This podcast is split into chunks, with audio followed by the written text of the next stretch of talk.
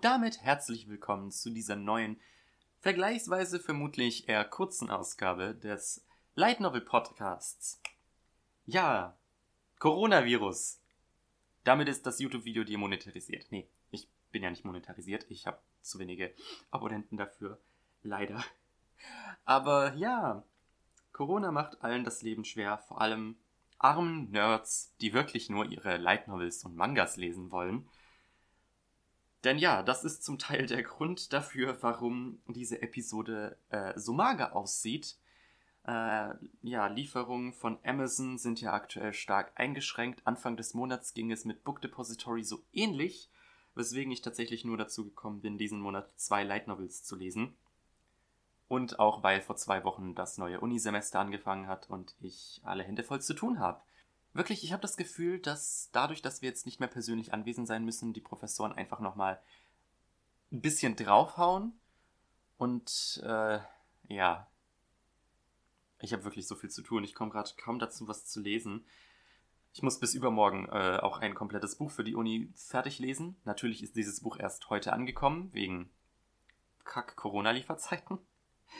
Ähm, ja, die neue Anime-Season ist gestartet und ich würde ja gerne über zum Beispiel Sword Art Online reden, aber das wurde ja auf Juli verschoben. Deswegen rede ich nur über Baccarina und ein wenig über Fugokeiji Balance Unlimited, wobei ich da auch nur die erste Folge gesehen habe, da danach bekannt gegeben wurde, dass die Reihe, äh, dass der Anime erst im Juli vollständig laufen wird. Es kamen erst drei Episoden raus. Dafür allerdings denke ich, ähm, werden wir sehr beschäftigt sein mit sehr vielen äh, News diesen Monat, denn es gab unter anderem ein paar Anime-Ankündigungen, unglaublich viele Lizenzen, dass ich dazu eigentlich schon fast ähm, eine eigene Episode hätte machen können, aber weil die Episode sonst viel zu kurz wäre, ja, machen wir das dann doch lieber so. Tatsächlich gestern Nacht kam plötzlich äh, ein neuer Light Novel Publisher aus dem Boden geschossen.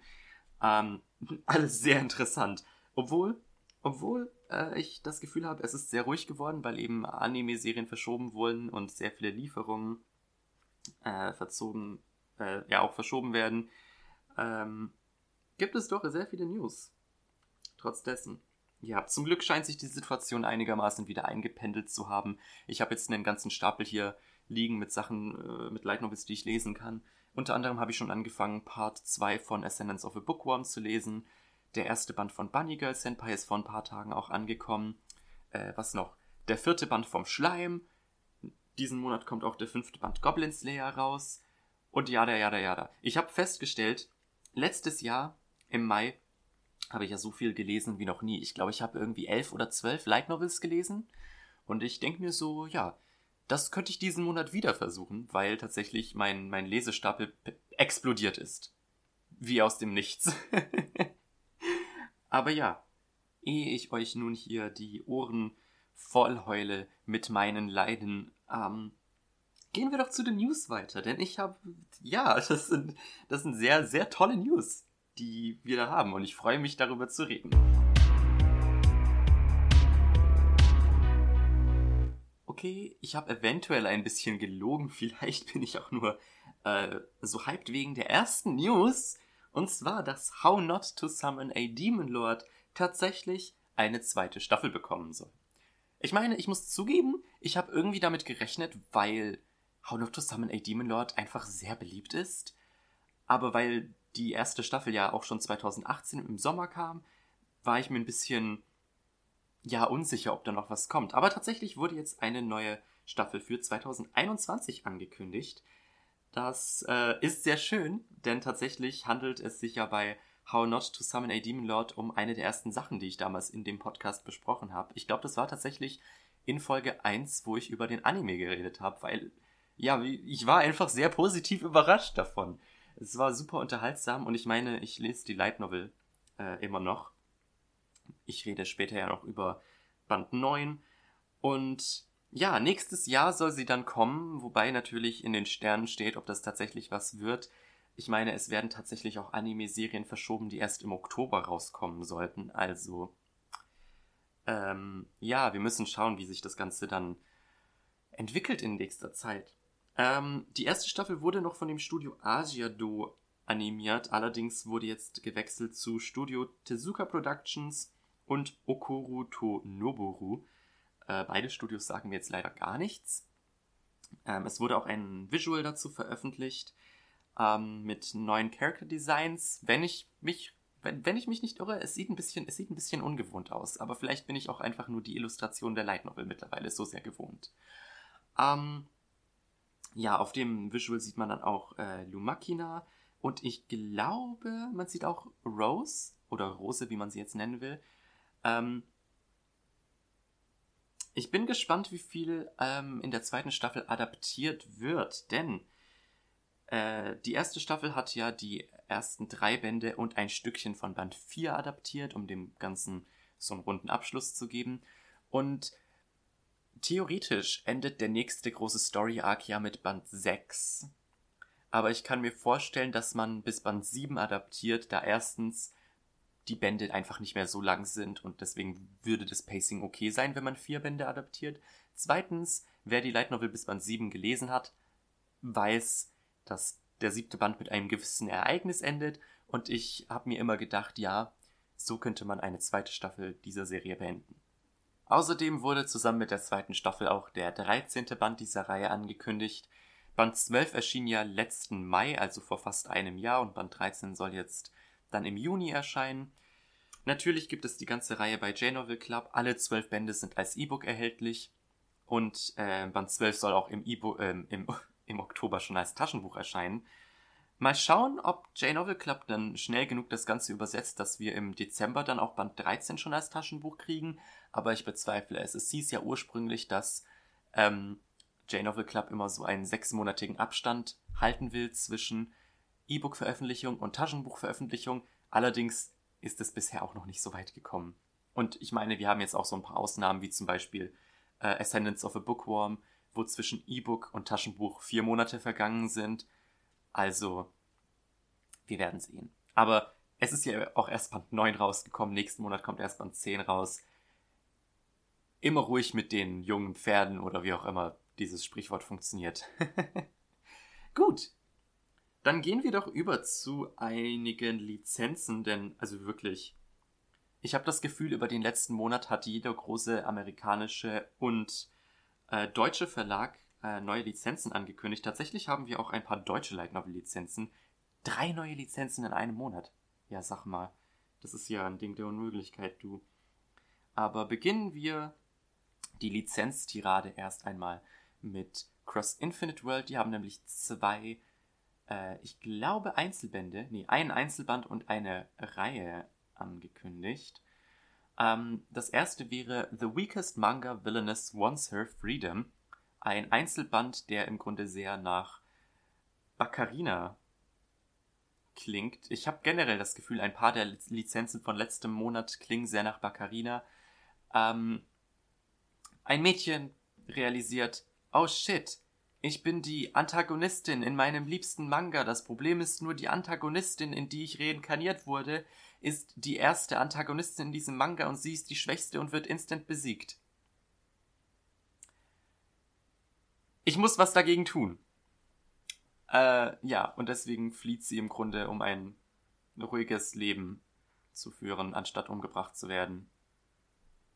Ist ein Einzelband von ähm, Kazuki Karasawa mit Illustration von Masami. Ja, äh, klingt sehr uninteressant, wenn ich ehrlich bin. Deswegen machen wir auch weiter ähm, mit der nächsten Lizenz von Cross Infinite World.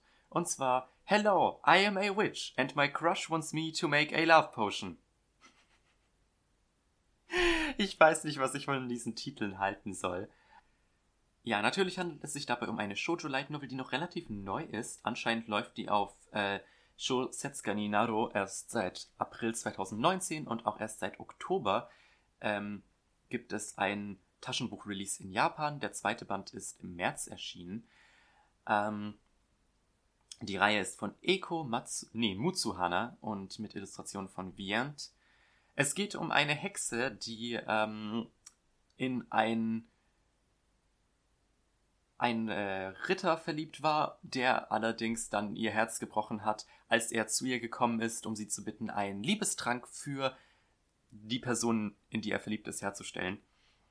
Ähm, und deswegen nutzt sie das Ganze aus und ähm, ja, wie übersetzt man Wild Goose Chase am besten? Im Grunde versucht sie die Zeit, die sie mit dem Ritter noch hat, zu nutzen und jagt ihn durch die ganze Welt, um die Zutaten für diesen Trank zu suchen, um halt so viel Zeit wie möglich mit ihm zu verbringen. Ja. Klingt nach einem ganz süßen Shoujo. Ich könnte mir vorstellen, dass es vielleicht auch was für mich ist. Ha, aber es ist halt die Sache mit Cross Infinite World. Die printen ja ihre Light Novels bei Amazon und ich mag das nicht. Ich finde, ich habe ich hab Ameth, Island of Golems hier stehen. Ich wollte das eigentlich lesen, aber es ist bei Amazon gedruckt. Das ist nicht schön. Es ist nicht schön. Wenn die wenigstens ähm, mattes Cover benutzen würden und nicht ein Glanzcover, weil das Glanzcover hat im Grunde nur so eine Folie drüber gelegt, die sehr einfach abblättert. Also wirklich, wo ich MF bekommen habe, war die Folie an den Rändern schon abgeblättert. Und das ist halt bei Matt nicht der Fall. Matt ist wie Glanz, nur ohne Folie und es sieht tausendmal hübscher aus. Warum benutzen alle diese Glanzcover, die was bei Amazon veröffentlichen? Das macht keinen Sinn. Kurzer Rant am Rande, machen wir weiter mit den nächsten News. Keine Lizenzen, aber eine Anime-News. Und zwar erhält How a Realist Hero Rebuild the Kingdom ein Anime. Das, ähm, ja, es gibt keine wirklich großen News dazu, wann das kommt, welches Studio, jada, jada, jada. Aber was hier sehr interessant ist, ist, dass laut J-Novel Club tatsächlich die Popularität im Westen maßgeblich dazu beigetragen hat, dass dazu ein Anime produziert wird. Ich finde das sehr interessant, wie sich die Anime-Industrie in, letz in, den letzten Jahren entwickelt, dass tatsächlich Popularität im Westen ein Faktor dafür ist, ob eine Reihe ein Anime bekommt oder nicht. Vor allem was Light Novels angeht. Ich habe nicht das Gefühl, dass es sonderlich viele Manga gibt, die aufgrund ihrer Popularität einen Anime bekommen haben, sondern dass es hauptsächlich Light Novels sind, wie zum Beispiel eben äh, Rising of a Shield Hero. Da lag es ja auch daran, dass der im Westen sehr populär war und deswegen, ja, zack, zweite und dritte Staffel kommen irgendwann demnächst raus. Aber ja, ich habe How, How, a Realist Hero Rebuilt a Kingdom bei mir rumstehen. Ich habe die ersten zwei Bände vor einiger Zeit äh, sehr billig gebraucht gekauft und ich werde wahrscheinlich in die Reihe reinlesen, äh, bevor der Anime kommt, um mir ein besseres Bild zu verschaffen. Es scheint ja eine sehr gute Reihe zu sein. Also, wie gesagt, ist sehr beliebt. Aber ich finde das sehr schön zu sehen, dass ähm, ja eben die Beliebtheit im Westen dazu beitragen kann, dass, dass ein Anime kommt. Es, es wäre sehr schön, wenn so eine Beliebtheit dazu beitragen würde, dass ähm, Light Novels eventuell nicht gecancelt werden. Hust, hust. Overlap. Die haben ja ein sehr großes Cancellation-Problem. Ähm, ich meine Gear Drive. Bitte, ich will wirklich, ich will wirklich einen weiteren Band von Gear Drive kriegen. Was ist los? Aber ja, kleine, wieder ein kleiner Rant am Rande. Das ist dieser Podcast. Ein paar News und 30.000 Rants am Rande. Ähm, ich hätte die Anime-Ankündigung am Anfang erwähnen können, denn der Rest der News äh, sind neue Lizenzen. Und ich denke, wir gehen einfach mal über zu J-Novel Club.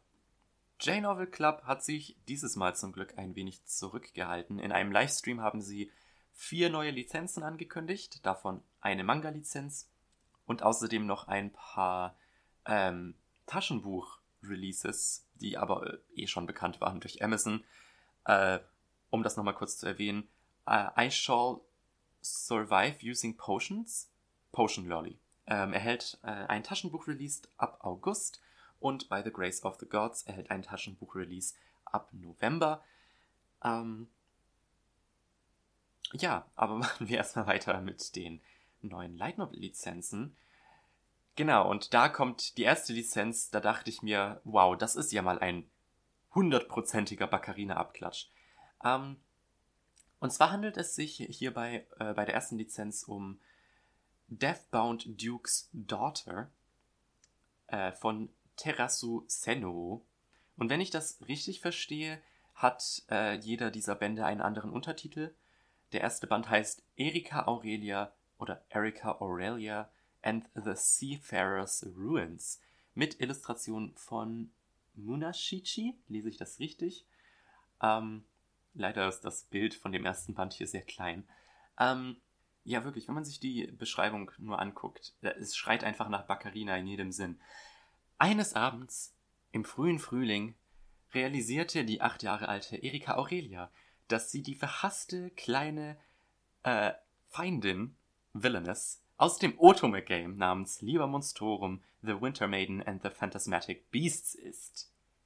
Ich meine, das kann doch kein Zufall sein, dass, dass die acht Jahre alt ist. ja, ähm, ihre Rolle ist, die Hauptfigur zu nerven und dann stirbt sie und das ist der Anfang von mysteri mysteriösen Events, die äh, stattfinden. Diese Events äh, sind, haben, hängen zusammen mit den Roots der Love Interests, insgesamt sieben Roots und insgesamt sieben Tode, die es zu umgehen gilt. Ja, und deswegen versucht sie ihre Death Flags zu umgehen. Ähm, die Webnovel ist seit letztem Jahr tatsächlich beendet. Sie lief von April 2015 bis Juni 2019. Ähm, laut Anime News Network heißt es hier, dass Futabasha den zweiten Band im Dezember 2017 rausgebracht hat. Äh, was genau das jetzt bedeutet, ob es nur zwei Bände gibt oder also oder ob die Serie in einem Hiatus ist. Wir werden sehen. Das, ich, hätte da, ich hätte mir da mehr Infos sammeln sollen.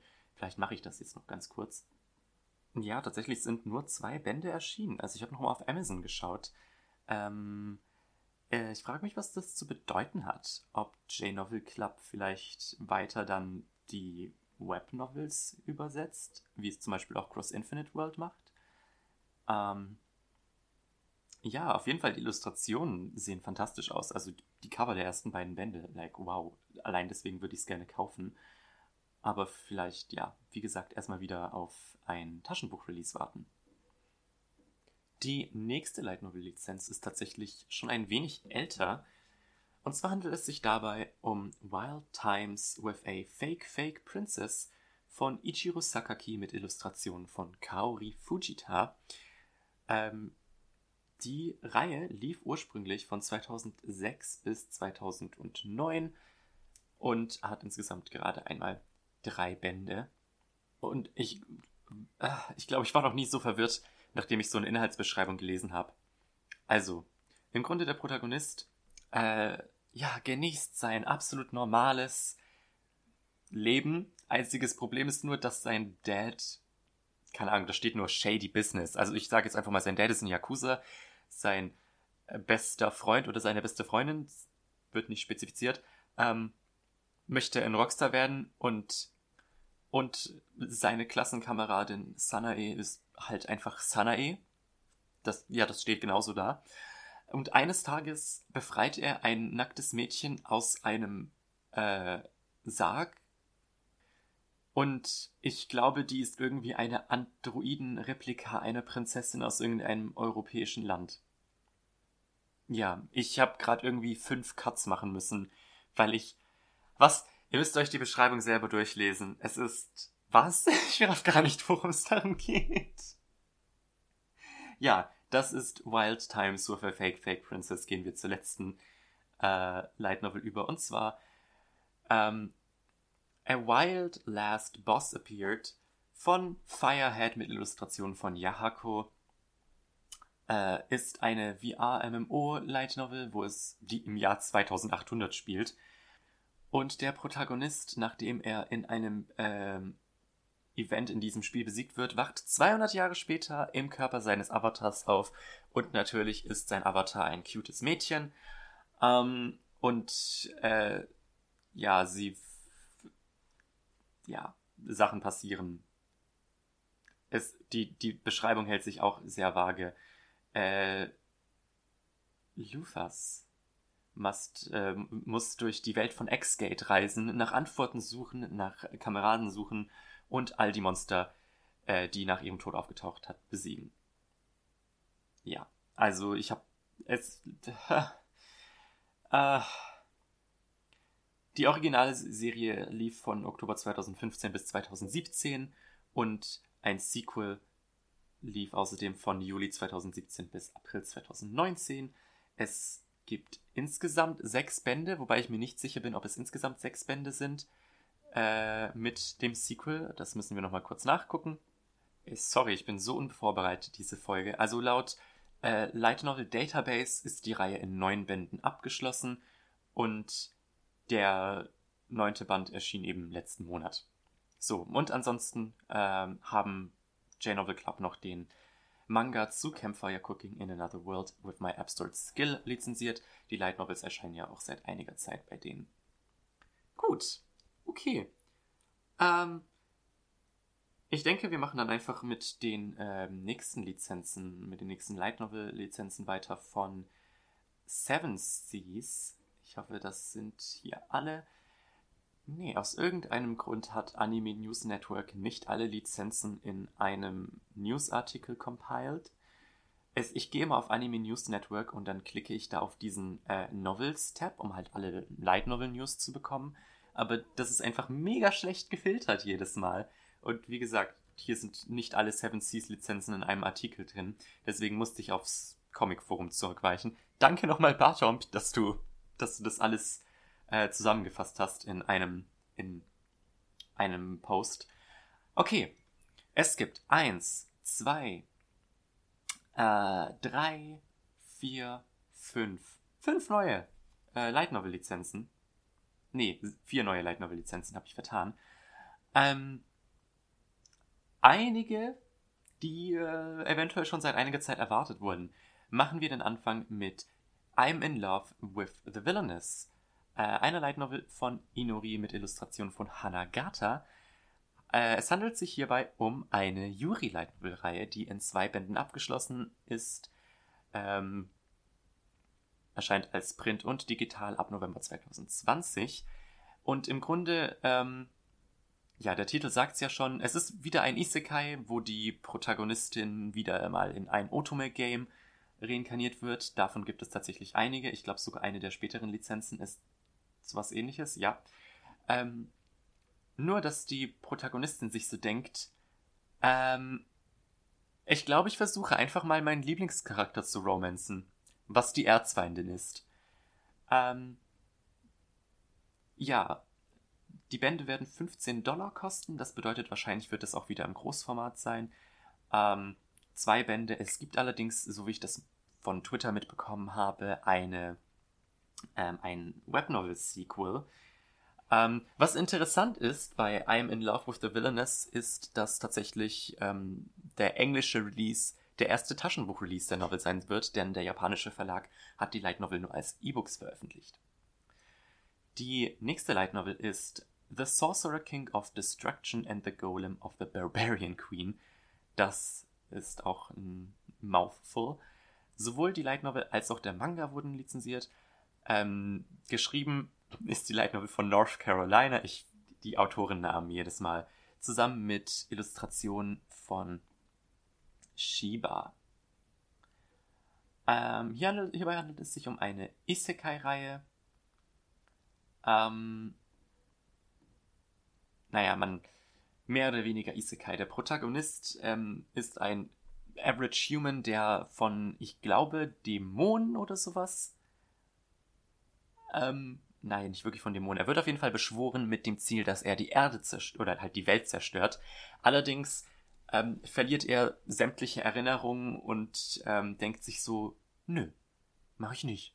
Und deswegen benutzt er seine Magie, die er durch dieses Ritual gewonnen hat, um sich äh, vermutlich ja einen Golem zu machen, der ihn beschützen wird vor den Leuten, die ihn jetzt vermutlich umbringen wollen, weil er die Erde nicht zerstören will oder so. Es wird nicht ganz klar von der Beschreibung. Ähm, Band 1 äh, erscheint ab November ähm, als Print für 14 Dollar, also im kleineren Format, mit äh, wieder einem Digital Early Release und der Manga erscheint ab Dezember dann.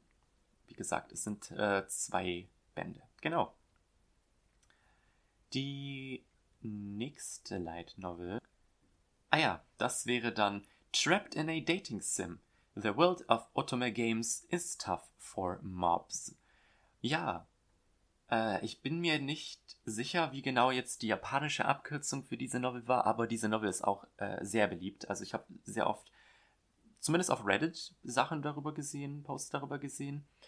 Ähm, ja, es geht um, es ist wieder ein Isekai, der Protagonist wird in ein Otome-Game äh, reinkarniert, wo er allerdings nur irgendein unwichtiger Nebencharakter ist, während der Plot sich um ihn herum entwickelt quasi. Und hier ist es natürlich die Sache, er hat die Erinnerung an das Spiel und deswegen versucht er das irgendwie zu seinem Vorteil zu nutzen. Äh, in Japan gibt es aktuell fünf Bände.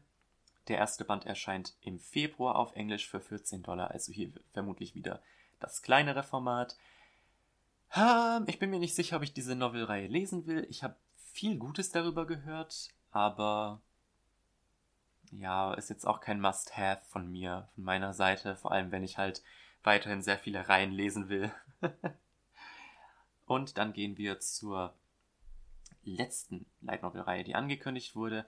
Und zwar handelt es sich dabei um The Saints Magic Power is Omnipotent. Sowohl Manga als auch Light Novels wurden da von Seven Seas lizenziert. Ähm, es handelt sich hierbei tatsächlich um eine Shoujo Light Novel, also langsam gelangen Shoujo Light Novels doch ein bisschen mehr in den Mainstream. Geschrieben wird das Ganze von Yuka Tachibana und Yas mit Illustrationen von Yasuki Shuri. Es geht um eine ja, 20-year-old Office Worker, die in eine andere Welt beschworen wird. Allerdings hat dieses Ritual neben ihr noch ein anderes Mädchen mitbeschworen und jeder mag dieses andere Mädchen mehr als Say.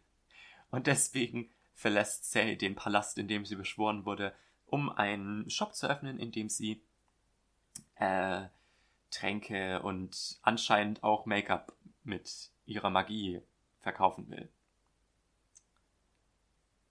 Und ja, business is booming, and this might not be such a bad life, as long as her supposed sainthood doesn't come back to haunt her. Also eventuell die Tatsache, dass sie angeblich eine Heilige ist, äh, könnte sie nochmal wieder einholen. Ja, die Reihe hat ebenfalls fünf Bände und der erste Band erscheint ab November mit Digital Early Release. So, das waren jetzt die Seven Seas Lizenzen, das waren alle englischen Lizenzen und deswegen gehen wir weiter zu ein paar deutschen Lizenzen. Und jetzt hätte ich tatsächlich fast eine News aus der letzten Ausgabe noch einmal vorgelesen. Äh, erwähnen wir es mal kurz. Egmont hat die Light Novel lizenziert. Ich habe mein Leben für 10.000 Yen pro Jahr verkauft. Mal kurz am Rande erwähnt. Allerdings hat Tokyopop vor wenigen Tagen erst das neue Programm angekündigt von Juli bis November. Oder von Juli bis Oktober. Ich bin mir gerade nicht sicher, tut mir leid. Und da sind tatsächlich zwei Light Novels drunter.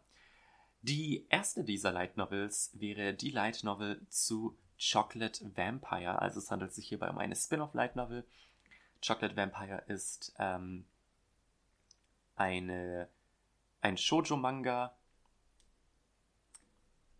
von Kyoko Kumagai und dazu gibt es, ich habe mal geschaut, es gibt in Japan tatsächlich zwei Light Novels, so wie es hier allerdings scheint, wurde erst die erste lizenziert. Ähm, die hat auf Japanisch einen Untertitel, aber wenn ich der Website glauben darf, wird die deutsche Light Novel keinen Untertitel haben. Ähm, Geschrieben wird das Ganze von Nao Suzuki. Einzelband kostet 12,99 Euro. Und ich frage mich, ob Tokyopop hier wieder die Preise erhöht hat. Das wird man auch nochmal bei der zweiten Lizenz sehen. Ja, es handelt sich hierbei um ein Spin-off von Chocolate Vampire. Allerdings wurde auf dem äh, YouTube-Kanal von Tokyopop gemeint, dass es wohl auch relativ einsteigerfreundlich ist. Und theoretisch sieht die Reihe interessant für mich aus, aber ich äh, werde da passen müssen, weil, ja, was hat es für einen Sinn, das zu lesen, wenn ich den Manga nicht gelesen habe? Und dieser Band erscheint dann im Juli bereits. Die nächste Light Novel ähm, ist schon eher meins, und zwar handelt es sich dabei um die Light Novel zu Ame und Yuki, die Wolfskinder, von Mamoru Hosoda mit Illustrationen von Ame Karasuba. Ähm, ja, natürlich handelt es sich hierbei um äh, die Light Novel zu dem gleichnamigen Film von Mamoru Hosoda und um Himmels Willen, es fängt gerade an zu stürmen da draußen. Ähm, ja, von Mamoru Hosoda kennen wir ja bereits Filme wie eben Arme und Yuki, äh, Der Junge und das Biest oder eben auch Mirai, wo auch letztes Jahr bei Kase Film und Novel erschienen sind. Arme und Yuki äh, erschien der Film auch, ich weiß nicht wann, vor Jahren bei Kase auf jeden Fall. Ich habe den gesehen, als der einmal bei Arte, glaube ich, lief.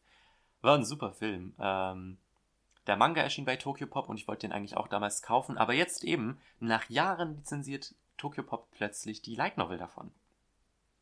Ursprünglich erschien die 2012 in Japan, bei uns kommt die dann im Oktober raus. Zum Preis für 14,99 Euro. Und das ist, wo ich mir denke, Tokyo Pop. Warum? Ich meine, bei die Light Novels zu Die Braut des Magiers haben ja auch 12,99 Euro gekostet. Aber da hat das Sinn gemacht, weil die Novels äh, im Großformat waren. Also da hat man halt einen Euro draufgesetzt gegenüber dem üblichen Light Novel Preis. Aber warum ist Chocolate Vampire so teuer? Warum ist Ame und Yuki so teuer? Vor allem, ich habe geschaut. Chocolate Vampire hat nur 160 Seiten auf Japanisch und Ame und Yuki auch nur 250. Also die Novels werden auch nicht mal so dick sein. Naja, äh, ich interpretiere das mal vielleicht eventuell als Zeichen, dass wir in nächster Zeit eben mehr Einzelbände kriegen. Ich meine, Egmont hat jetzt einige lizenziert. Jetzt kommt eben Tokyo Papier mit ein paar Einzelbänden, wobei man auch sagen kann, es handelt sich hierbei um Spin-offs. Aber ja, Ame und Yuki landet auf jeden Fall bei mir. Ich habe den Film damals sehr gemocht. Ist halt auch schon ein paar Jahre her, seit ich den geguckt habe. Aber da kann man sich sicher nochmal die Novel gönnen. Mir hat Mira ja auch ganz gut gefallen. Wobei ich da wohl der Einzige bin, wenn ich mal so die Bewertung auf Goodreads angucke oder so. gut. Dann kommen wir zur letzten News, die leider eher weniger erfreulich ist. Und zwar enden zwei weitere Light Novel Reihen in nächster Zeit. Zum einen wurde angekündigt, dass The Devil is a Part-Timer mit Band 21 enden soll. Äh, mehr News gibt's dazu noch nicht. Und zum anderen wurde angekündigt, dass die Light Novel von Overlord tatsächlich mit Band 17 enden soll. Vor kurzem ist erst Band 14 in Japan erschienen. Ähm, also noch drei Bände haben wir vor uns. Ursprünglich hieß es ja, es sollten 18 Bände werden, allerdings hat der Autor dann auf Twitter gesagt, dass er sich nicht sicher ist, ob er die Light Novel-Reihe tatsächlich so weit schreiben will, weil so viele Leute das ja äh, piratisieren, wenn man das so sagen kann auf Deutsch. Ähm, deswegen, ja. Dauert allerdings noch ein bisschen. Ähm, die Light Novels wurden in letzter Zeit ja auch nicht mehr so regelmäßig veröffentlicht. Ich glaube, Band 13 kam 2018 raus und jetzt eben erst letzten Monat kam Band 14 raus. Naja, die Bände werden aber auch immer dicker. Die haben jetzt auch schon so 500 bis 600 Seiten im Schnitt. Also man hat da noch ordentlich was zu lesen. Vielleicht steige ich da irgendwann auch bei der Light Novel Reihe ein. Die scheint ja auch, das, das wundert mich. Die ist tatsächlich auch in Deutschland sehr beliebt. Wenn man mal auf Proxer geht, die ähm, haben ja hier ein paar, äh, die haben ja hier eine neue Light Novel Kategorie und wenn man hier nach Bewertungen sortiert, hat Overlord tatsächlich 24 Bewertungen im Vergleich zu Mushoku Tensei, was nur 14 hat. Also, ja, vielleicht möchte das Carlsen lizenzieren, weil ihr ja schon den Manga habt. Wird wahrscheinlich nicht passieren. Ähm, aber ja, es gibt es ja auf Englisch, aber ich kaufe es, wenn, dann auf Polnisch, weil ich keine Novels im Hardcover kaufen will. Das ist mir zu teuer. Auf Polnisch ist schön billig. Gut. Sind wir durch die News gekommen? Halleluja, das, das war mal ein Kraftakt. Machen wir gleich weiter mit den Releases für den Mai. Ho, ho, ho. Update. Äh, das News-Segment ist doch noch nicht zu Ende, denn tatsächlich ist gerade erst eine neue News eingetrudelt, von der ich denke, dass es ganz wichtig ist, die noch in dieser Ausgabe zu besprechen. Und zwar ist tatsächlich ein neuer englischer Light Novel Publisher aufgetaucht, beziehungsweise es handelt sich um einen englisch-spanischen Light Novel Publisher mit dem zugegebenermaßen etwas unglücklich gewählten ähm, Namen Tentai Books. Die haben tatsächlich erst Anfang Mai ähm, ihre Existenz bekannt gemacht. Es handelt sich hierbei um einen Publisher mit Hauptsitz in Madrid und die wollen fortan Light Novels sowohl auf Englisch als auch Spanisch veröffentlichen und da haben die tatsächlich zwei Lizenzen angekündigt von relativ neuen, aber zum Teil, wie ich ähm, dem Discord-Server entnommen habe, sehr bekannten Lizenzen. Ich glaube, beide Reihen sind tatsächlich von Overlap.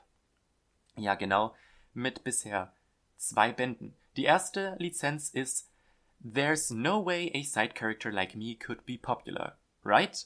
von Autor Sekaiichi mit Illustrator äh, Tomari, beziehungsweise, soweit ich das weiß, Illustratorin. Ähm, ja, der erste Band davon soll ab dem 29. Mai als E-Book erscheinen und es wurde auch schon ein Physical Release angekündigt, aber auch nur für die englische Version.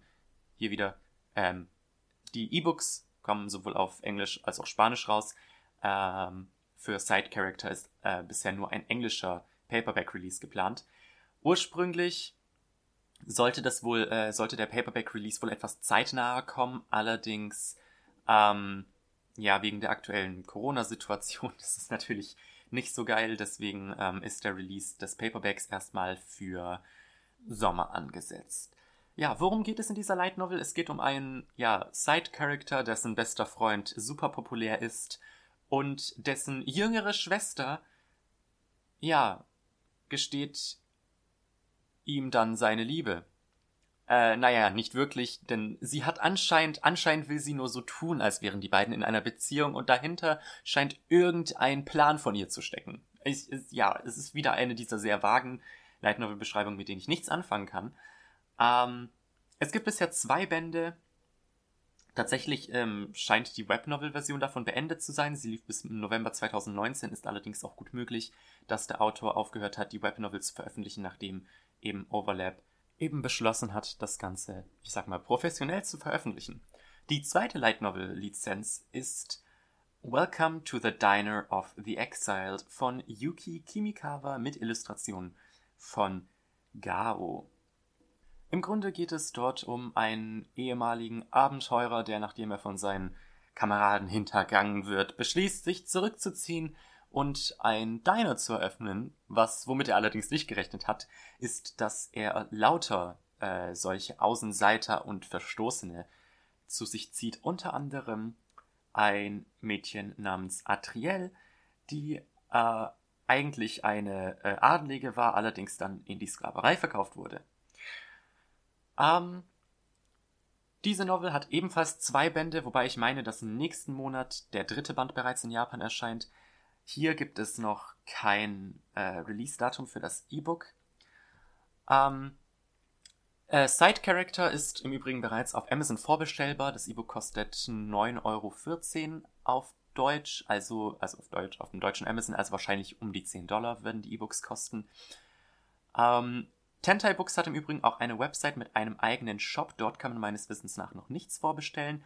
Allerdings ähm, ja, natürlich ist es immer schön, über den Shop zu bestellen, um die Publisher direkt zu unterstützen.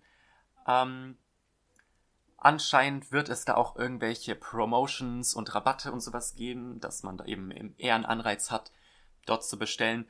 Und naja, da der ähm, Publisher seinen Sitz in Madrid hat, wird es vermutlich einfacher werden, von Deutschland aus Bücher zu bestellen.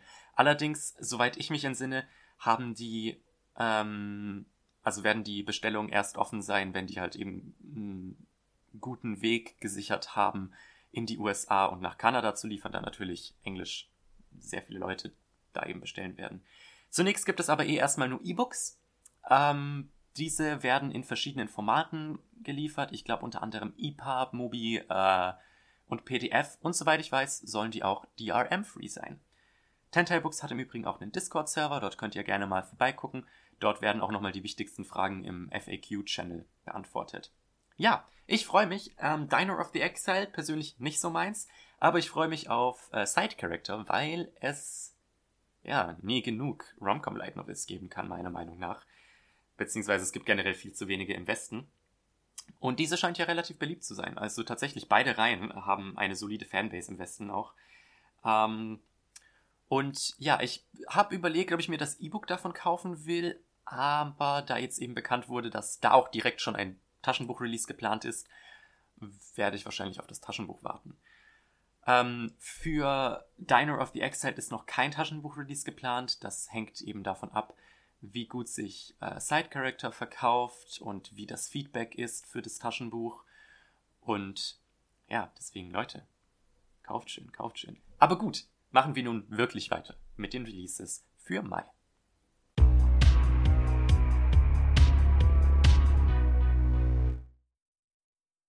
So, bevor wir tatsächlich richtig mit den Releases anfangen, äh, muss ich nur kurz sagen, dass dieses Mal wirklich alle Angaben ohne Gewähr sind. Rechts und links werden Sachen verschoben, wurden Sachen verschoben. Ja, die aktuelle Situation halt, ne?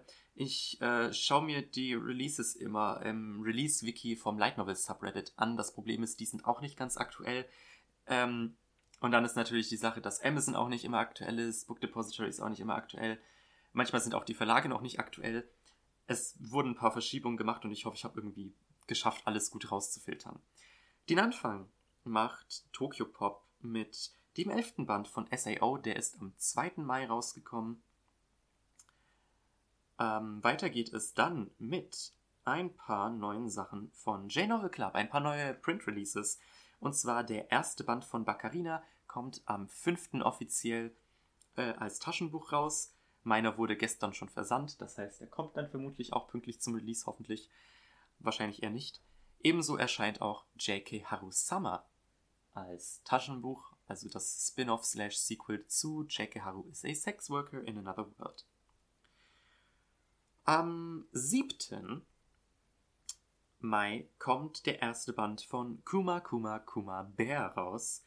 Erstmal noch als E-Book. Ursprünglich sollte das Taschenbuch im Juni erscheinen, allerdings wurde das meines Wissens nach vielleicht eventuell verschoben. Man weiß es nicht. Am 12. Mai erscheint dann der erste Band von uh, A Mysterious Job Called Oda Nobunaga.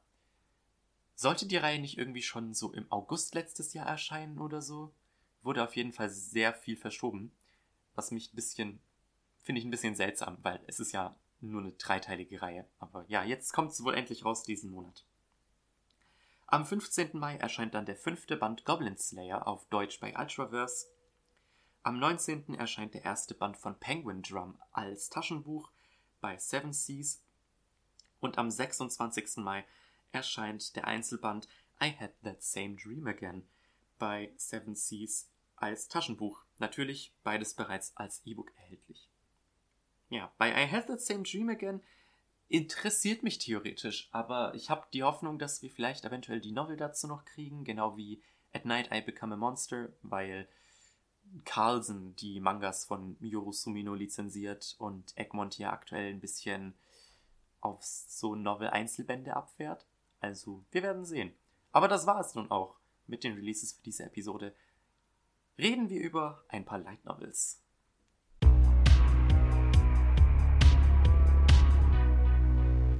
Ich muss sagen, ich habe tatsächlich jetzt gerade ein bisschen gestruggelt, mich zu erinnern, was ich letzten Monat eigentlich alles gelesen habe.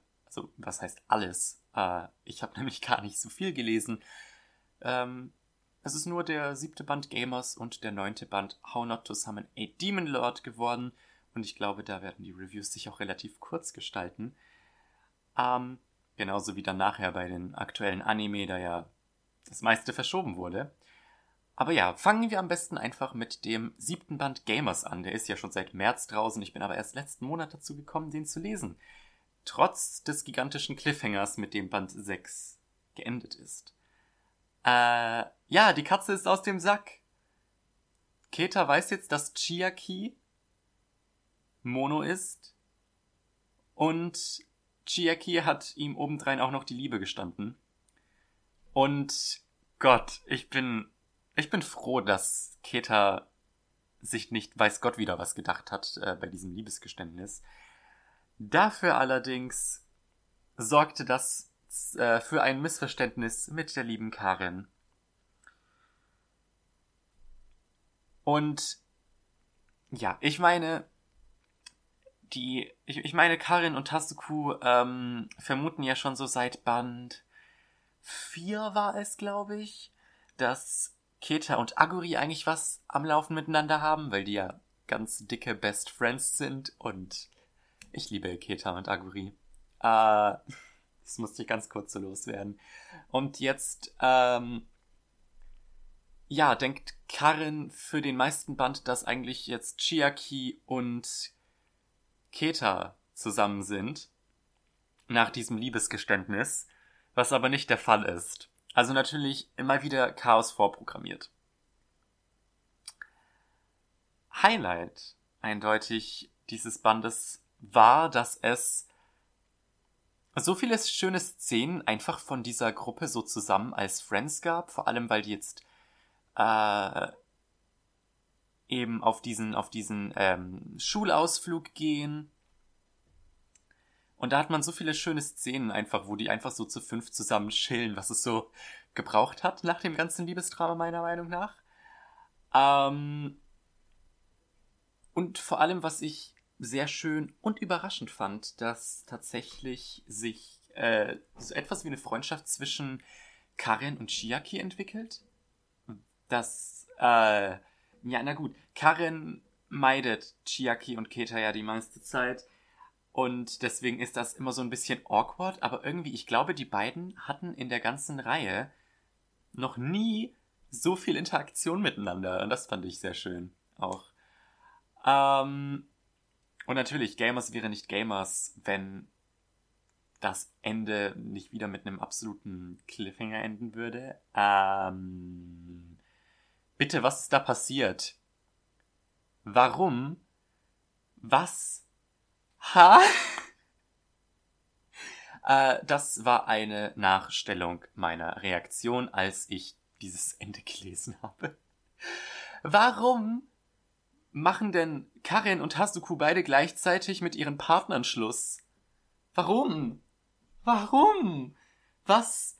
Warum? Habe ich da irgendwas nicht gerafft? Habe ich da irgendwas überlesen? Warum machen die denn Schluss plötzlich? Out of nowhere. Ähm. Ja, und natürlich, hier, der nächste Band, der achte Band, kommt nächsten Monat, im Juni. Auf Deutsch raus. Ich werde wieder Ach. Die, ich glaube, den nächsten Band werde ich dann äh, instant lesen, sobald er in meinen Händen ist. Auch wenn ich mit Uni dann wieder die Hände voll zu tun haben werde. Was ist da passiert? oh. Vielleicht haben Karen und Hasuku ja festgestellt, dass sie doch ganz gut zueinander passen. Denn das, die, diese ein, eine Szene, die mir ganz gut im Kopf geblieben ist aus diesem Band, ist, ähm, als ähm, na, Ketas Mutter nach Hause kommt und so sagt, ah ja, ich hab hier den, ich hab hier dieses Schulidol Carentendo gesehen. Mit diesem ganz gut aussehenden Jungen. Das ist doch ihr Freund, nicht wahr? Und Keta dachte sich nur so, eigentlich, eigentlich, eigentlich ja nicht, aber, aber ich hab jetzt keinen Bock auf dieses Gespräch, deswegen stimme ich einfach mal zu. ich meine, Ah. Wisst ihr, es ist ja so schön, dass äh, Karin und Tazuku und Aguri und Keta so ein bisschen zusammen konspiren, aber ich finde es dann ein bisschen schade, dass Chiaki. Ich habe das Gefühl, Chiaki wird aus dieser Gruppe ein bisschen am ehesten äh, außen vor gelassen. Ich meine, klar, man hat jetzt ja noch Konoa und äh, wie heißt er denn? Fucking Kosei, also der Bruder von Keta. Der, der wird uns wahrscheinlich äh, die, die, nächsten, die nächsten Bände noch ein bisschen zum Schaffen machen. Der hat einfach ein Problem. Der hat ein Problem, der Junge. Ich meine, ich habe schon gar nicht damit gerechnet, was der eigentlich macht in Band 6, aber naja. Band 8 wird es erstmal mit dem Rest dieses Schulausflugs weitergehen. Wahrscheinlich wird sich dieses äh, ganze Wirrwarr nicht aufklären. Aber wenn Keta und Karen jetzt tatsächlich bis zum Ende der Reihe dann nicht mehr zusammen sind, wo soll das Ganze dann hinführen? Vielleicht kommen ja Keta und Shiaki zusammen. Wohin soll das Ganze führen? Sagt es mir. Ohne Spoiler. Sagt es mir. Wohin soll das Ganze führen? Ja. Wie gesagt nochmal. Ähm, Band 8 erscheint dann im Juni und jetzt muss ich gerade nochmal kurz nachgucken. Es gibt in Japan ja diese ähm, Gamers DLC-Bände. Ähm, ah, okay. Der erste DLC-Band ist in Japan nach dem achten Band erschienen. Und da wird es dann interessant sein zu sehen, ob, ähm, wir, den, ob wir die DLC-Bände dann tatsächlich auch auf Deutsch kriegen. Äh, ich meine zum Beispiel jetzt hier auf Light Novel Database werden die DLC-Bände ja als, ich sag mal, also die werden zusammen mit den Main-Bänden gelistet. Die Frage ist, ob man die dann nochmal irgendwie separat lizenzieren müsste oder nicht.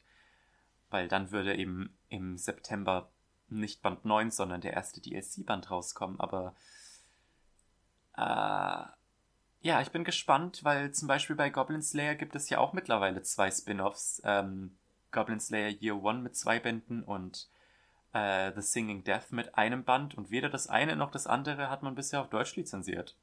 Was ich dann doch ein bisschen schade finde, da ich beides gerne lesen würde und nicht nur die Manga-Adaptionen, die beide auf Deutsch erscheinen. Also. Und von DLC gibt es ja mittlerweile auch drei Bände, also. Naja, wir werden sehen, wie sich das Ganze entwickelt. Deswegen machen wir erstmal weiter mit dem neunten Band von How Not to Summon a Demon Lord.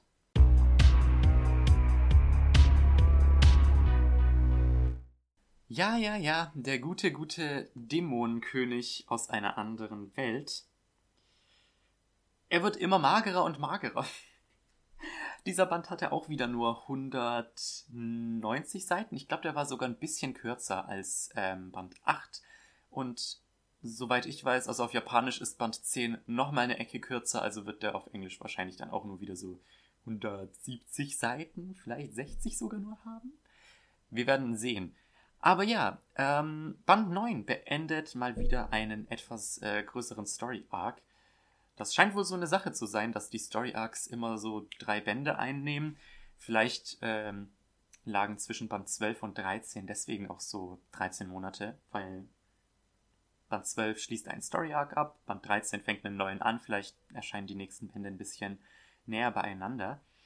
Ähm, ja, ich, ich würde sagen, im Groben und Ganzen bin ich zufrieden mit diesem Band, äh, diesem Arc. Ah, okay, also ich habe ein paar Problemchen.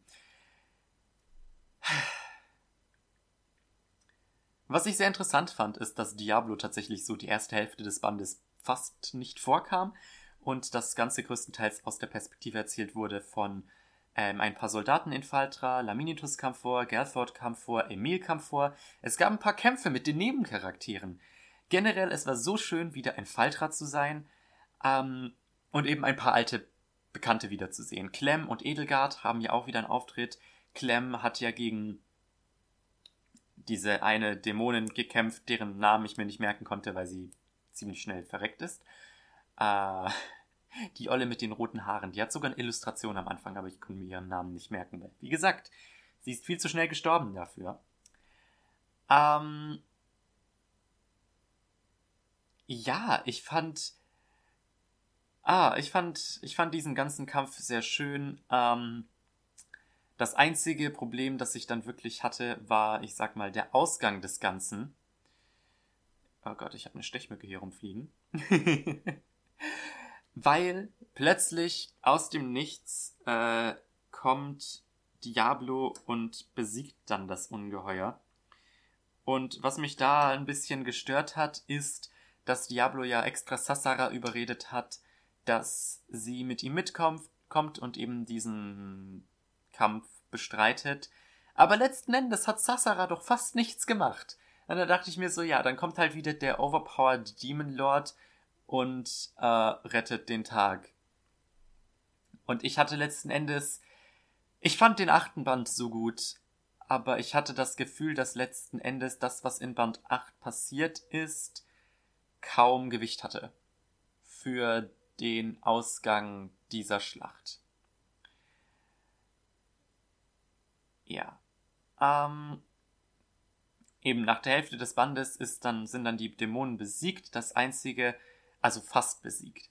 Es kommt dann ja eben die Sache mit Modi Naram, dass ähm, der eben Rems Körper quasi einnimmt und das, das war, das war sehr spannend.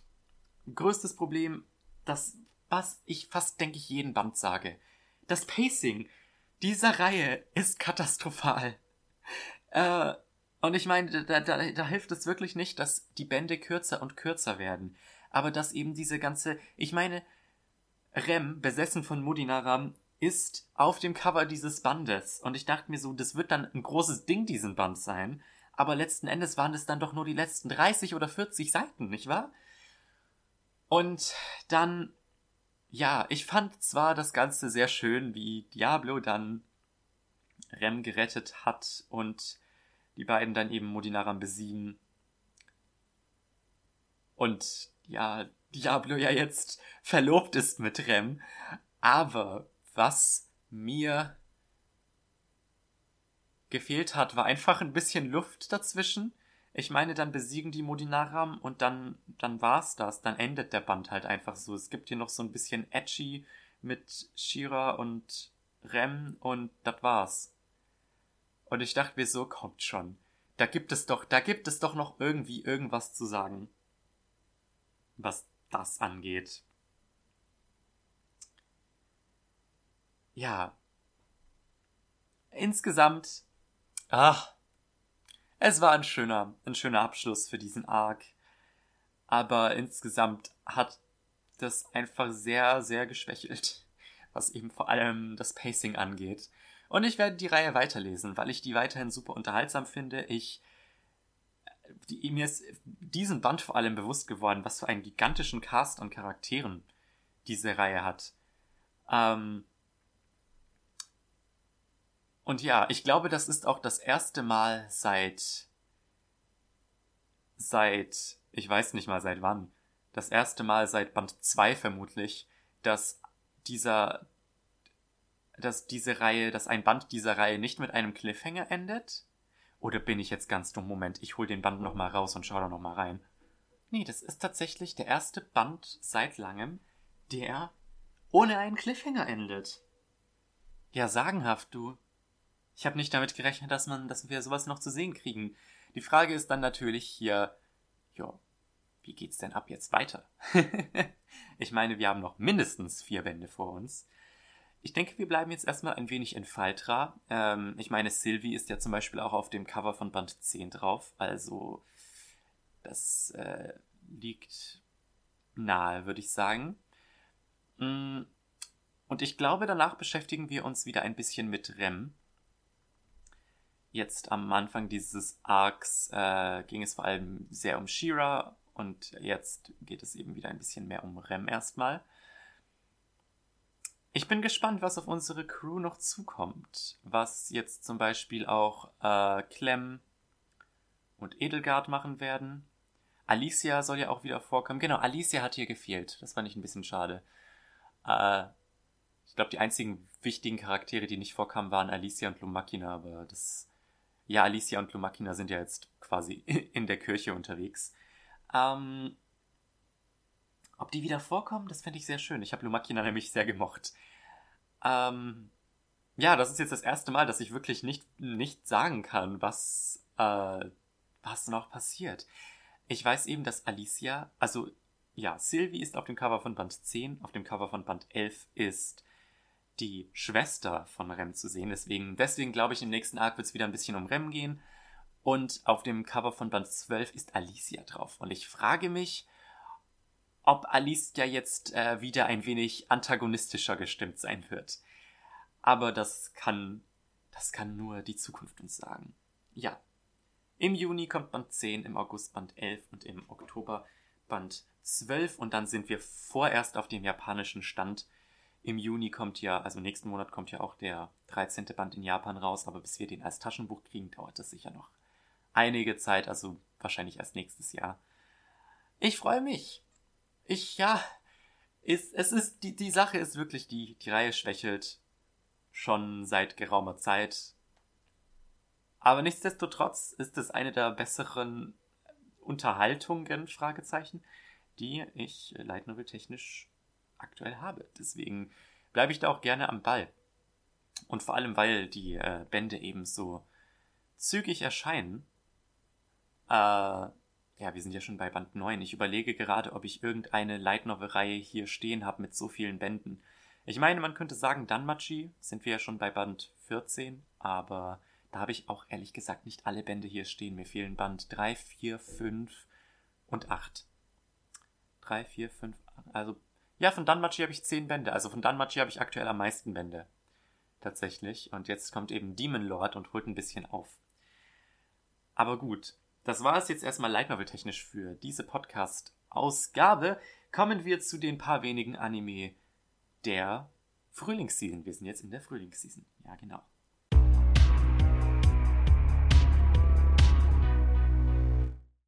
Ja, diese Season, liebe Freunde der Natur und der äh, novelligen Unterhaltung, habe ich tatsächlich nur so wirklich in zwei Light Novel Anime reingeguckt. Und einer davon äh, wurde jetzt auch ähm, verschoben. Ich schaue gerade nochmal auf Proxa, welche äh, Novel-Anime denn eigentlich diese Season laufen, außer denen, die ich jetzt geguckt habe. Hier eben Fugo Keiji, Unbal äh, Fugo Keiji Balance Unlimited. Ich weiß nicht, warum ich immer Unbalanced sagen will. Das, es gibt irgend, irgendwelche Webtoons mit den, die, die Unbalanced im Titel haben. Äh, The Eighth Sun, That Can't Be Right, da habe ich nicht reingeguckt, weil das nur nach normalem Isekai-Bullshit aussieht. Tut mir leid, aber ähm, das sind meine wahren Gefühle. Die zweite Staffel von äh, Ascendance of a Bookworm, die kann ich noch nicht gucken, weil ich gerade erst angefangen habe, Part 2 von Ascendance of a Bookworm zu lesen. Mittlerweile kann man ja auch ähm, J-Novel Club Taschenbücher bis, ich glaube, März vorbestellen oder Februar. Und Part 2 wird als Taschenbuch auch erst im Februar enden.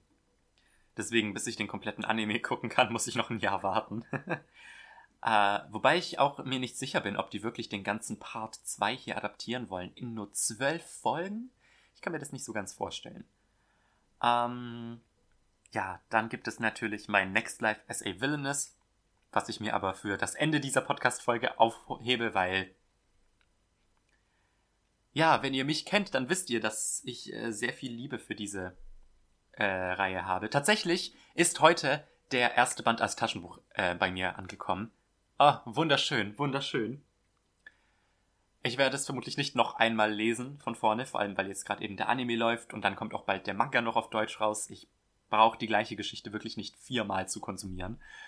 Ähm, aber ja, und ansonsten, ja, die vierte Staffel Strike the Blood, aber ich gucke Strike the Blood nicht, deswegen kann ich dazu nichts sagen. Und das war's. Es sollte ja eigentlich noch die äh, neue Staffel Sword Art Online rauskommen, aber die wurde ja auch auf Juli verschoben. Äh, The Misfit of Demon King Academy wurde ebenfalls auf Juli verschoben. Und ja, ich hätte tatsächlich ein paar mehr Serien geguckt, aber bleiben wir jetzt bei Fugu Keiji Balance Unlimited und My Next Life as a Villainess. Äh, tut mir leid, dass ich jetzt hier so ein bisschen vor mich rumgerambelt habe, was die Serien der aktuellen Season angeht. Fugu Keiji Balance Unlimited ähm, hat tatsächlich nur drei Folgen, glaube ich, bisher draußen. Ich habe leider nur die erste geguckt, ähm, weil eben, als ich angefangen habe, dann kam eben raus, ja, die Reihe wird, äh, der Anime wird im Juli voraussichtlich fortgesetzt weil die Produktion davon eben nicht beendet wurde. Ähm, deswegen, ich habe nur eine Folge gesehen. Aber ich muss ein paar Sachen sagen. Ja, das Ganze trägt den englischen Titel äh, The Millionaire Detective. Und ich, ich schaue immer wieder in irgendwelche Detektiv-Anime rein, wenn die neu rauskommen, aber ich bleibe wirklich selten hängen. Wann habe ich denn das letzte Mal einen guten Detektiv-Anime geguckt?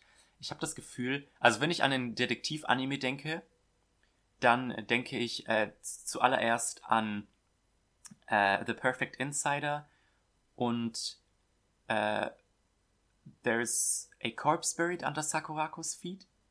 Oder wie heißt denn das auf, was ist denn der englische Titel davon? Sakurako-san wa Ashimoto niwa Steiger omateru.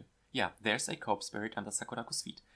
Äh, lief beides in der Fall Season 2015 das war sehr schön, dass ich beides, dass ich eben diese zwei Krimi-Anime geguckt habe, äh, gucken konnte damals. Jedes Mal, ich denke jedes Mal an diese beiden Serien, wenn ich an einen guten Krimi-Anime äh, denke. Und ja, Sakurako-san und The Perfect Insider basieren tatsächlich interessanterweise auch beides auf Büchern. Und wirklich, ich habe seitdem nie wieder irgendwas gefunden, was so unterhaltsam war wie diese beiden Serien. Vor allem, diese beiden Serien waren auch eher düster, düsterer als jetzt zum Beispiel äh, Balance Unlimited zu sein scheint. Die erste Folge war zum Glück relativ in sich geschlossen. Es war halt hauptsächlich dazu da, die beiden Charaktere, ha Hauptcharaktere vorzustellen. Und es, es, ich, ich weiß nicht, in welche Richtung das Ganze gehen soll, weil aktuell scheint es ja auch noch nicht wirklich sowas wie einen Plot zu haben. Ich meine, ich weiß nicht, wie es bis Folge 3 ist. Ich habe, wie gesagt, nur die erste Folge geguckt, weil es dann eben hieß, ja, die Serie wird im Juli fortgesetzt. Ähm, es war super witzig, super unterhaltsam. Ich fand auch, also was mir eben vor allem im Kopf geblieben ist, ist dieses, dieses Pärchen. Ich meine, äh, das, die, da, da, die, die, die, oh, die Folge war ein einziges Chaos. Ich meine, es fing an mit diesem Pärchen, die einfach nur irgendeinen einen, äh, Juwelier ausrauben wollten und dann haben sie versehentlich eine Bäckerei ausgeraubt und dann haben sie ein Fahrzeug gestohlen und dann stellt sich heraus, dass in diesem Fahrzeug eine scheiß Bombe ist, mit der eigentlich ein Attentat geplant war. Und ich dachte mir, ich saß nur kopfschüttelnd vor dem Bildschirm und dachte mir so, also wenn jeder der Fälle in diesem Anime so ridiculously complicated ist, äh, dann werde ich da vermutlich sehr gut unterhalten werden damit. Ähm, und ich meine, man muss auch sagen, dieses, dieses Pärchen, die waren halt schon irgendwie richtig cute. Ich dachte mir, ha, ich hoffe, ich hoffe, sie sind jetzt glücklich. Ich hoffe, das nächste Mal rauben die wirklich ein Juwelier aus und nicht nur eine Bäckerei. Ja, das Konzept dieses Animes ist natürlich, dass der Protagonist Daisuke Kanbe ein Millionär slash Milliardär ist, dessen Bankkonto äh, unendlich Geld hat. Ich bin gespannt, was mit diesem Gimmick gemacht wird. Ich dachte mir, mir ist dann so, äh, ja, wie, wie sagt man das denn? Ein Leuchten aufgegangen, sagt man das so? Ich habe keine Ahnung, wie deutsche Sprichwörter funktionieren.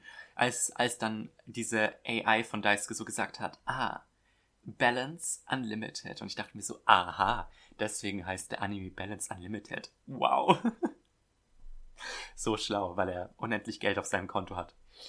Ähm, eigentlich würde ich nach einer Episode nicht über so ein Anime reden, aber ich muss es dennoch tun, denn Twitter und Tumblr, was ist mit euch los? Warum findet ihr alle Daisuke so heiß? Der ist doch richtig die Basic Bitch. Ich verstehe nicht, was alle an dem finden. Der sieht. Nee, der sieht einfach so 0 aus, 0815 aus, wie. Ja, wie sie halt daherkommen. Bitte, bitte ein bisschen, ein bisschen mehr Liebe für äh, Kato. Der ist doch, der ist, der ist ein Snack. Und wird sogar von äh, Mamoru Miano gesprochen. Aber kann Bedeisuke? Nee.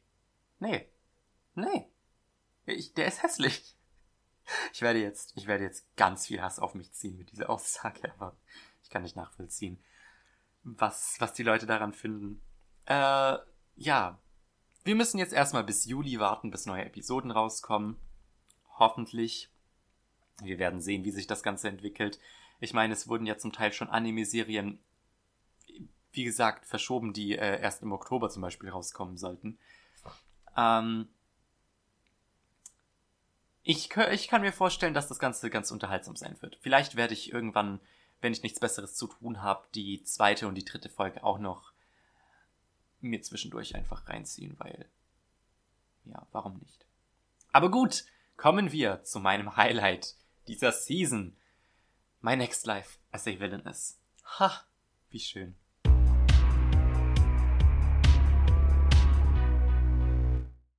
Ach ja.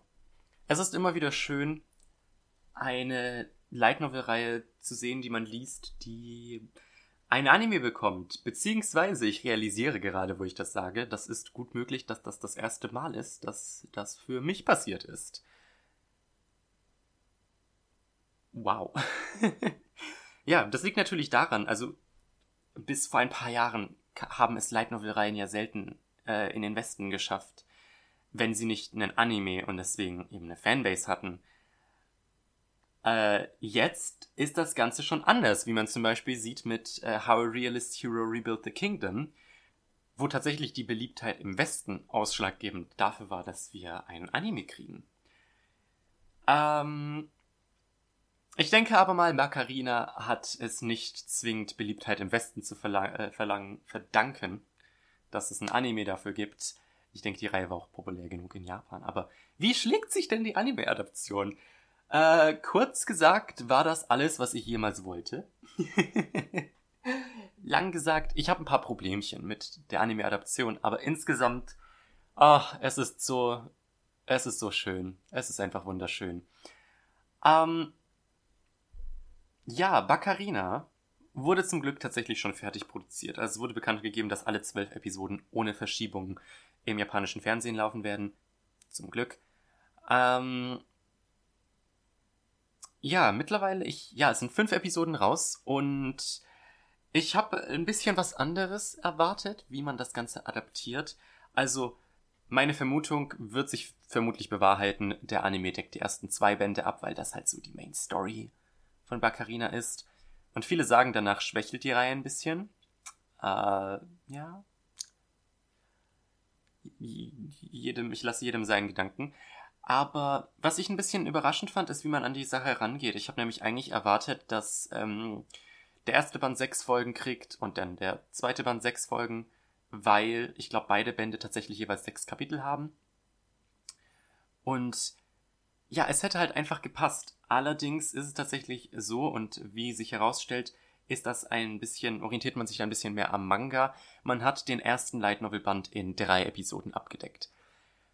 Ähm, es funktioniert. Also man hat dann in der ersten Folge äh, George und Keith, in der zweiten Folge Mary und Alan und in der dritten Folge dann Sophia und Nicole.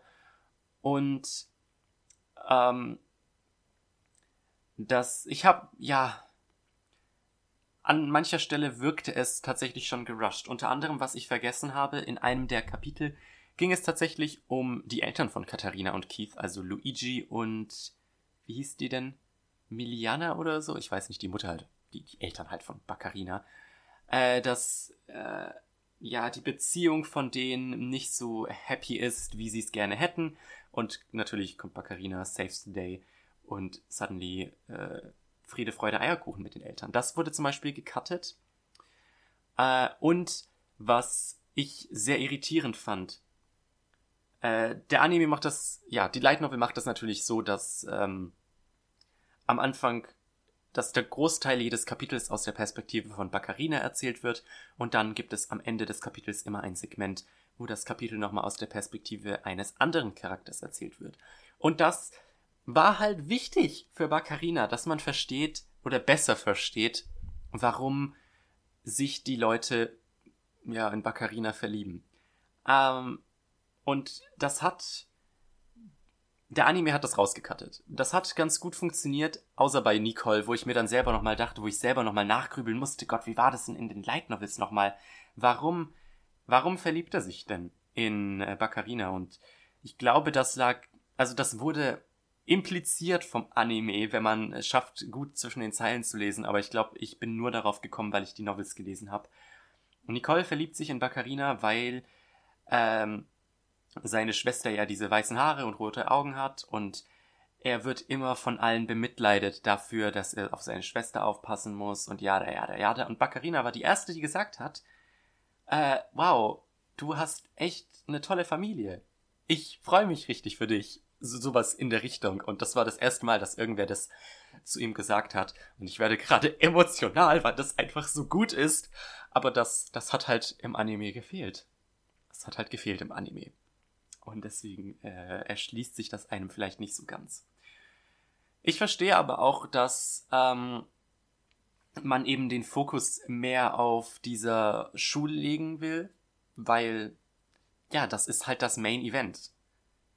Das ist das, wo Katharinas ähm, Untergangspräventionsmaßnahmen, das ist so ein schönes Wort, das würde auf Englisch nie funktionieren, Untergangspräventionsmaßnahmen erstmal im Duden nachschauen, ob es das gibt, ähm, wo sie, wo ihre Untergangspräventionsmaßnahmen Früchte tragen. Und ab da, es ist noch nicht viel passiert. Das hier, das Pacing ist jetzt ein bisschen langsamer. Ähm, wie gesagt, ich glaube, man orientiert sich mit dem Anime viel mehr am, am Manga, weil der Manga vier Bände benötigt, um die ähm, ersten zwei Novels abzudecken und den ersten Novelband deckt der Manga eben in einem Manga-Band ab. Also, ja, ein Viertel des Gesamtwerks für diesen ersten Novelband. Ähm, Apropos Manga, das muss ich jetzt kurz am Rande erwähnen. Ich dachte eigentlich, der Manga wäre mit vier Bänden abgeschlossen. Jetzt ist allerdings vor kurzem in Japan ein fünfter Band erschienen. Weiß da jemand was genaueres? Ich bin etwas irritiert und ich habe auch sonst niemanden gefunden, der mir irgendwie sagen konnte, was da eigentlich passiert ist. Ähm, ja, ansonsten. Oh, der Anime. Okay.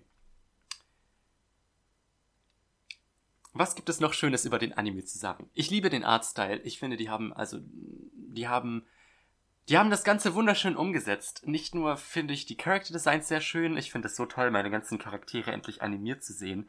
Aber ich finde vor allem richtig cool, wie die ganzen äh, Hintergründe und sowas gemacht sind, weil das Ganze ein bisschen, ein bisschen aussieht wie aus irgendeinem so äh, Storybook, aus irgendeinem so Kinderbuch. So ein bisschen, äh, sieht das so nach Aquarell aus, die Hintergründe, und das hat einfach so schöne, das hat einfach richtig die schönen Vibes. Ich finde, da hat man, da hat man sich schön was überlegt. Das passt gut in diese Ästhetik von 17. bis 18. Jahrhundert europäischer Adel. Und ja, wie gesagt, es sieht einfach schön aus. Und die Theme-Songs. Äh, das Ending ist super. Ich habe erstmal nicht realisiert, dass es von Shota Aoi gesungen wird. Ich dachte erstmal, das wäre eine Frau. Aber das ist halt, naja, das ist halt Shota Aoi. Aber das Opening, das Opening wird von Angela gemacht. Und ich liebe die Songs von Angela. Die hat unter anderem äh, die die, die hat äh, vor allem für Go Hands Anime hat die Theme-Songs gemacht, unter anderem für Coppelion das Opening, das Ending für die erste Staffel Seto Kayaku Indomo, ich glaube, für K-Project hat die auch irgendwelche Songs gemacht, aber jetzt hat sie eben für ähm, Baccarina das Intro gemacht. Und äh, erstmal, es ist ein absoluter Ohrwurm und ich bin so froh, dass ähm, ich glaube sogar schon in der ersten Woche vom Anime-Release ist schon die äh, vollständige Version des Liedes aufgetaucht. Ähm, Im Grunde dieses Opening ist so ja, die Agentur hat, hat Angela so gefragt, äh, okay, was glaubst du, welches Musikgenre am besten für dieses Opening passt? Und Angelas Antwort war, ja. Weil es ist einfach so richtig, so ein richtig weirder Mix aus Popmusik und Klassik und es passt halt einfach super, weil auf der einen Seite ist es halt obviously so dieser richtig Anime Bubblegum Pop Dating Sim, aber auf der anderen Seite spielt es halt so in diesem Adel europäische Adel-Dings, you know, was ich vorhin gesagt habe.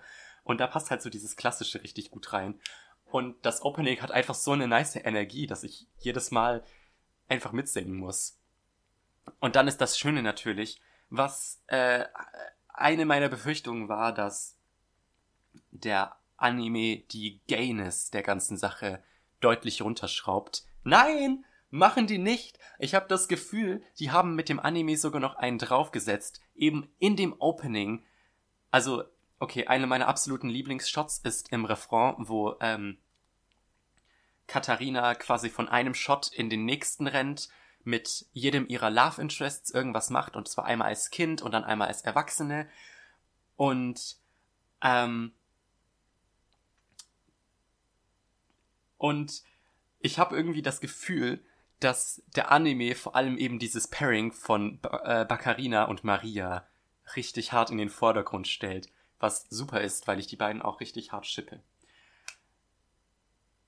Ja, ich bin maßlos begeistert mit diesem Anime. Es ist wirklich ähm, eines meiner Highlights jeder Woche. Montag bis Freitag Uni und dann Samstag erstmal schön die neue Folge Baccarina gönnen und fast anfange zu weinen, weil es so schön ist. oh wow. Äh, ich habe sehr intensive Gefühle. Ich denke, das, das sollte offensichtlich sein. Ähm, ah, das ist so eine schöne Adaption. Ich hoffe, irgendwer lizenziert den Anime auf Deutsch. Da würde ich mir auch gerne die DVDs kaufen. Auch wenn ich es wahrscheinlich nicht tun werde, weil Anime-DVDs einfach zu teuer für mich sind, weil ich zu viele Novels und Mangas kaufe. Ja, Gibt's noch irgendwas zu sagen? Ich hatte das Gefühl, äh, irgendwas lag mir noch auf der Zunge, aber ich habe es wieder vergessen. Das Fangirling hat das Ganze quasi aus dem System gespült.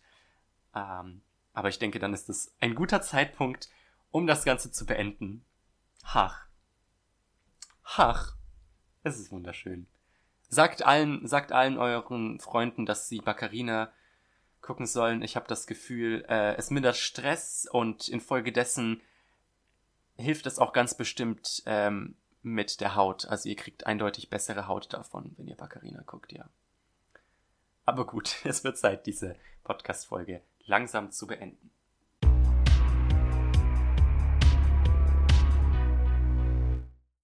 Wow, die Podcast-Folge ist doch gar nicht so mager geworden, wie ich ursprünglich vermutet habe. Das ist doch schön. Ich habe ich viel zu sagen. Äh, ich denke, ich habe nicht so viel zu sagen, außer dass äh, es mich freut, dass ihr wieder eingeschalten habt. Ich hoffe, ihr teilt meine Begeisterung gegenüber dem Baccarina-Anime. Und nächste Woche, nächste Woche, was laber ich denn nächste Woche? Nächsten Monat, ja, die nächste Folge kommt natürlich hoffentlich Anfang Juni. Da werden wir unter anderem über die neuen Bände vom Schleim und von Goblin Slayer reden, hoffe ich. Über den neuen Band Ascendance of a Bookworm und endlich über Rascal Does Not Dream of Bunny Girl Senpai.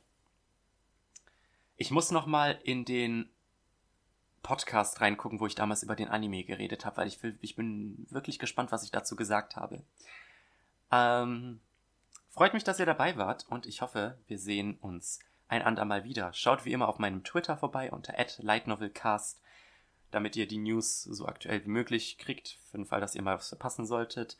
Oder einfach gelegentlich irgendwelche Gedanken zu irgendwelchen Light Novels von mir. Schaut außerdem auf germanlndb.wordpress.com vorbei, wo ich versuche, eine Datenbank für deutsche Light Novels aufzubauen mit gelegentlichen Reviews. Und ja, bis dahin.